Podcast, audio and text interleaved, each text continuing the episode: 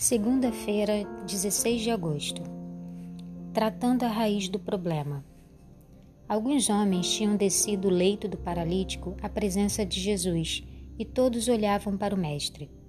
Curaria ele um evidente pecador e repreenderia a enfermidade? Pergunta número 2. Qual foi a primeira coisa que Cristo fez pelo paralítico? Como Jesus o curou? Muitas vezes não estamos cientes da doença até percebermos os sintomas, pois costumamos pensar na doença apenas como sintomas. Pensamos que nos livrar dos sintomas significa cura.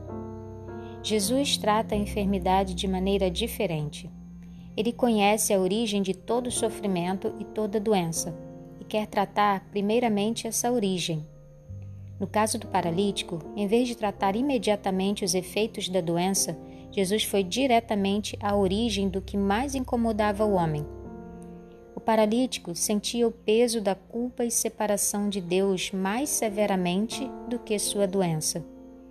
Uma pessoa que obtém descanso em Deus é capaz de suportar qualquer sofrimento físico. Por isso, Jesus foi diretamente à origem e ofereceu primeiramente o perdão. Os líderes religiosos ficaram chocados ao ouvir Jesus pronunciar o perdão. Em resposta às suas acusações silenciosas, Jesus lhe fez uma pergunta. Pergunta número 3. Como Jesus provocou os escribas? Com que problema ele estava lidando? Muitas vezes as pessoas falam e não fazem, mas quando Deus fala, as coisas acontecem. Pela poderosa palavra de Deus, tudo passou a existir. Gênesis 1. Embora não possamos ver o perdão, ele é caro, pois custou a vida do Filho de Deus na cruz. Tudo mais é secundário. A fim de demonstrar o poder e a realidade do perdão, Jesus decidiu curar o paralítico. Deus deseja nos curar primeiramente por dentro. Às vezes, ele nos traz cura física imediata, como aconteceu com o paralítico, ou teremos que esperar pela manhã da ressurreição para experimentar a cura.